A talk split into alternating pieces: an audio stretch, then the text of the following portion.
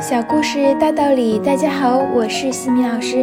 今天和大家分享的是哈佛家训经典小故事。故事的题目是我们不应该贫穷。美国人约翰·富勒的故事深深地影响了我。富勒家中有七个兄弟姐妹，他从五岁开始工作，九岁时会赶骡子。他有一位了不起的母亲。他经常和儿子谈到自己的梦想。我们不应该这么穷。不要说贫穷是上帝的旨意。我们很穷，但不能怨天尤人。那是因为你爸爸从未有过改变贫穷的欲望。家中每一个人都胸无大志。这些话一直深植在富勒的心中。他一心想跻身于富人之列，开始努力追求财富。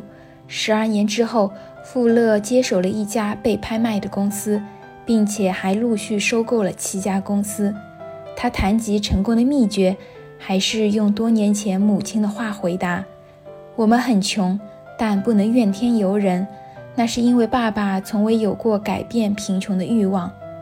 家中的每一个人都胸无大志。”富勒在多次受邀演讲中说道。虽然我不能成为富人的后代，但我可以成为富人的祖先。你是否有改变自己的强烈欲望？你是否有做富人祖先的雄心大志？哈佛箴言：无论追求财富或者获取健康，无论谋求功名或者寻找快乐，无论寻找利益或者追求自由，如果达到目的，首先必须要有一种强烈的渴望。并且锲而不舍地为之奋斗。福勒常说：“假如你能够清楚地知道自己需要什么，那么当你看到它的时候，你就会很快地认识它，并且能够紧紧地抓住它。”今天的分享就到这里。如果你喜欢这个小故事，欢迎在评论区给到反馈意见。在节目的最后，西米老师要给大家送福利了。关注我们的公众号“西米课堂”，后台回复“绘本”就可以领取海量高清绘本故事读物。绘本故事每周都会持续更新哦，快来领取吧！